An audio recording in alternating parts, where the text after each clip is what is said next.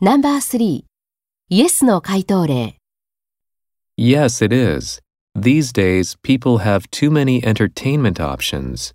It's becoming hard to get work done because there are so many distractions on the internet, such as movies, music, and videos.